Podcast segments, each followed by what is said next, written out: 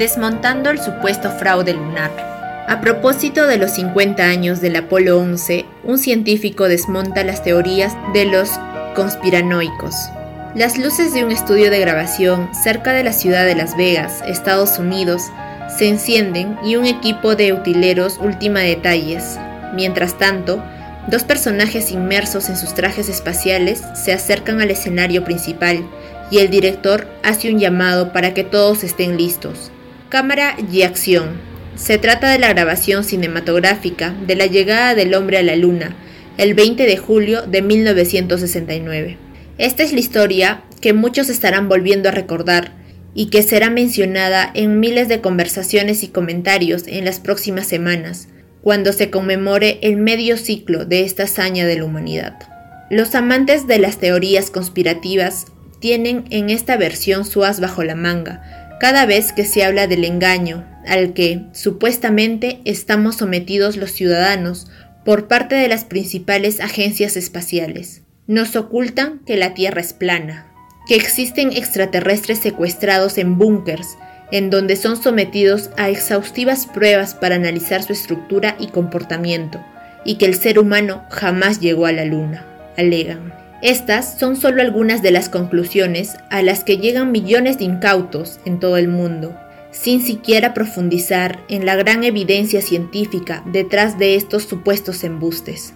En pleno siglo XXI, las redes sociales se han encargado de que muchas de estas ideas tengan cabida en audiencias influenciadas por personas sin conocimientos de los temas de los cuales se atreven a hablar.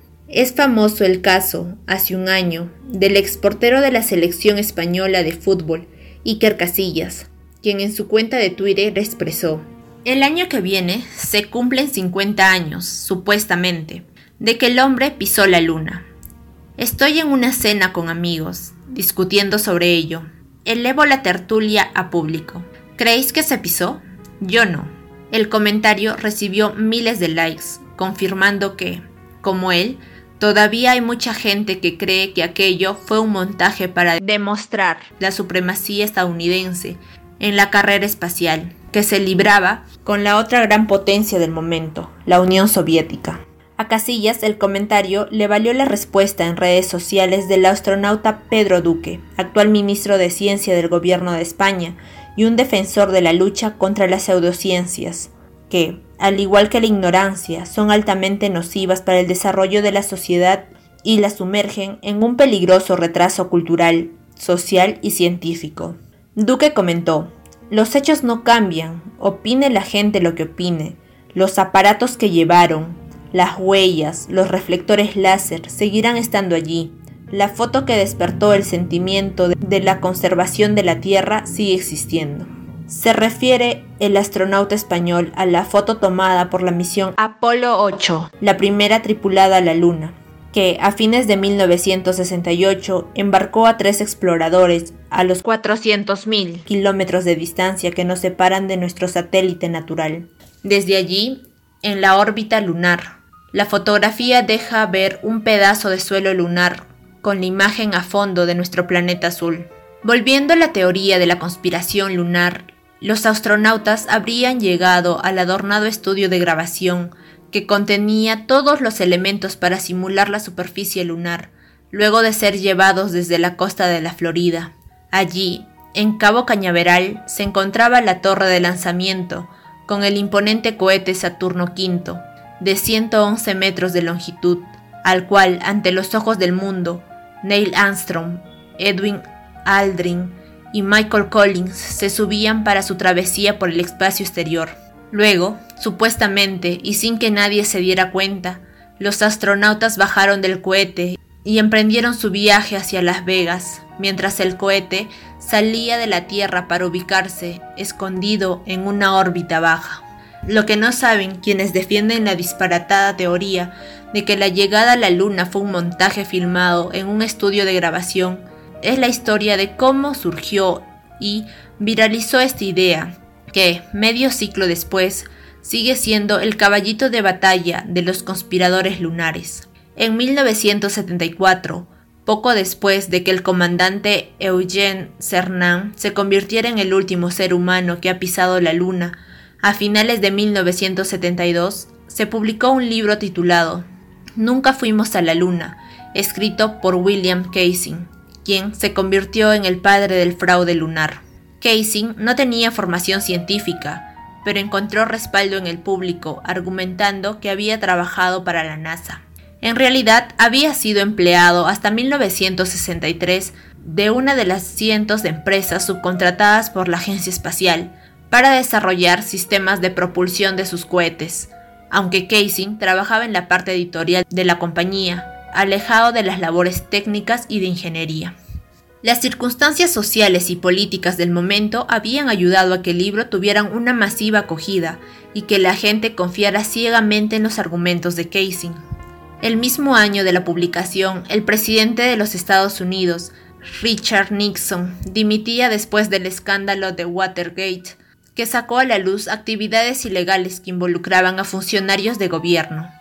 La confianza de los ciudadanos en las instituciones era baja y las conspiraciones estaban a pedir de boca, incluyendo los asesinatos de Martin Luther King y los hermanos Kennedy, que habían ocurrido hace pocos años. Había un ambiente de desconfianza muy propicio para que el timo de la llegada a la Luna fuera la cereza del pastel conspiratorio. La aventura lunar terminaría, según Casing, con el reingreso del módulo lunar con los astronautas a bordo, lanzados desde un avión y con el amarizaje en el Océano Pacífico, ante la mirada atenta de miles de espectadores, concluyendo así los ocho días de travesía. Casing tuvo que cambiar la versión a los pocos años, ya que era insostenible rebatir a los cientos de radioaficionados que captaron las señales que transmitió la nave y calcularon su posición. Dentro de ellos, muchos soviéticos, quienes habían sido los primeros en desenmascarar el supuesto fraude norteamericano, al desbancarlos en las conquistas de la Luna, pero que, por el contrario, reconocieron el éxito de Apolo 11 y el triunfo norteamericano. No obstante, algunas versiones establecen que, aunque la llegada a la Luna que el 20 de julio fue verdad, el gobierno de los Estados Unidos había contratado al cineasta más reconocido del momento, Stanley Kubrick, quien el año anterior había lanzado su gran éxito del séptimo arte, 2001, Odisea del Espacio, para tener preparada la producción cinematográfica que sería mostrada al mundo en caso de que algún fallo hubiera acontecido. Lo anterior contrasta con la información que salió a la luz años después, según la cual el presidente Richard Nixon tenía preparado un discurso titulado En caso de desastre lunar. Esto debido a que una de las fases más complicadas de la misión era que el módulo lunar Eagle, con Armstrong y Aldrin a bordo volviera a ponerse en órbita lunar luego de salir de la Luna y se encontrara con el módulo de comando donde se encontraba Collins. Un fallo en este crucial despegue del A Eagle hubiera dejado a dos astronautas abandonados en la superficie lunar. Aparte del discurso de Nixon decían, estos valientes hombres, Neil Armstrong y Edwin Aldrin, Saben que no hay esperanza en su recuperación, pero también saben que hay esperanza para la humanidad en su sacrificio. Serán llorados por la Madre Tierra que se atrevió a mandar a dos de sus hijos hacia lo desconocido. Parece que da igual que exista multitud de evidencias, incluyendo documentos, instrumentos dejados en la Luna y usados para investigaciones científicas. Además, de un número de explicaciones para cada una de las supuestas demostraciones que alegan los paranoicos sobre el supuesto fraude lunar. Veamos algunas de las más sonadas y cómo se desmontan fácilmente. La bandera se ve ondeando en la luna, pero allí no hay aire. No hay aire, pero sí gravedad, y la bandera se mueve cuando la manipulan los astronautas. De hecho, al no haber resistencia con el aire, queda moviéndose más tiempo en el vacío que en la atmósfera terrestre. En las fotografías tomadas en la luna no se ven las estrellas. Cualquiera que haya experimentado con una cámara fotográfica sabrá que no se adaptan a los cambios de iluminación como lo hace el ojo humano y no pueden capturar al mismo tiempo el débil brillo de las estrellas y la imagen de un astronauta y el brillante suelo lunar. Se requiere de un tiempo de exposición diferente en cada caso. Existen varias sombras y brillos en el suelo lunar debido a los focos de luz que iluminaban la escenografía donde se grabó el suceso. La realidad es que lo único que puede relacionar estos efectos con un estudio de grabación es que el aluminizaje tanto del módulo lunar como los trajes de los astronautas, los equipos, la superficie de la Luna, incluso la propia Tierra, actuaron como reflectores y pantallas blancas con las que se varía la iluminación en los estudios cinematográficos. No se puede ver la bandera ni las marcas dejadas en la Luna con telescopios. Se necesitaría un telescopio con un espejo de más de 100 metros de diámetro para poder ver estos detalles sobre la Luna. Sin embargo, los satélites que están allí orbitándola sí pueden hacerlo. Las primeras fotografías en que se pudieron ver los instrumentos y las huellas de los vehículos y vestigios dejados por las misiones a la Luna las tomó la sonda Chandrayaan 1 de la India en el año 2009. Las personas implicadas en el programa lunar ocultaron información, la sola idea de que una conspiración mundial para ocultar el supuesto fraude hubiera implicado callar a casi medio millón de personas involucradas de una u otra forma con el programa espacial que nos puso en la Luna, un costo posiblemente más elevado que el de la propia misión. Estas son tan solo una pequeña muestra de la enorme evidencia racional.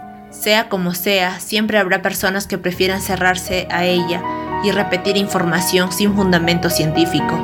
Y por cierto, al igual que la Tierra, la Luna tampoco es plana.